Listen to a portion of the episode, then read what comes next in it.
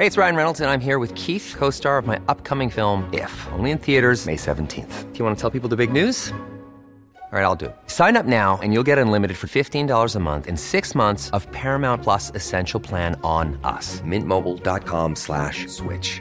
Upfront payment of $45 equivalent to $15 per month. Unlimited over 40 gigabytes per month. Face lower speeds. Videos at 480p. Active Mint customers by 531.24 get six months of Paramount Plus Essential Plan. Auto renews after six months. Offer ends May 31st, 2024. Separate Paramount Plus registration required. Terms and conditions apply if rated PG.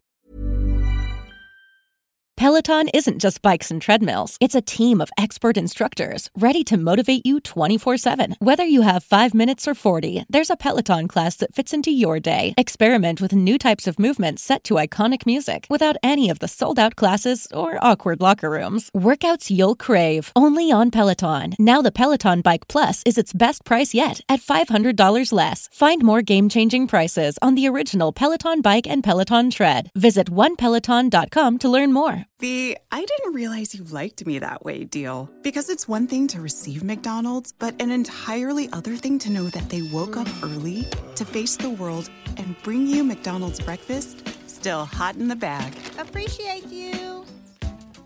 There's a deal for every morning. Now grab two loaded sausage burritos for only three bucks. Prices and participation may vary. Single item at regular price cannot be combined with any other offer or combo meal. Ba-da-ba-ba-ba.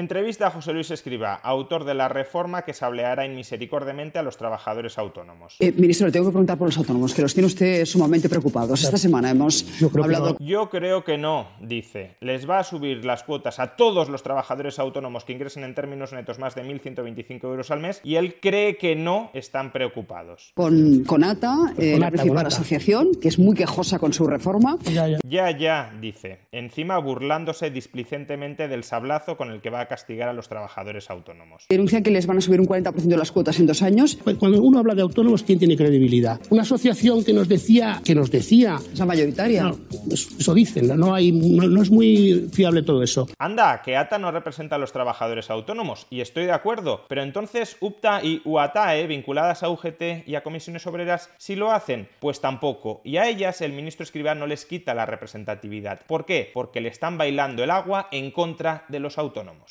Dunkin' Refreshers are the perfect way to get a little more out of your day. With more tropical flavors like new mango pineapple and more ways to get glowing. Available with green tea, coconut milk, or lemonade.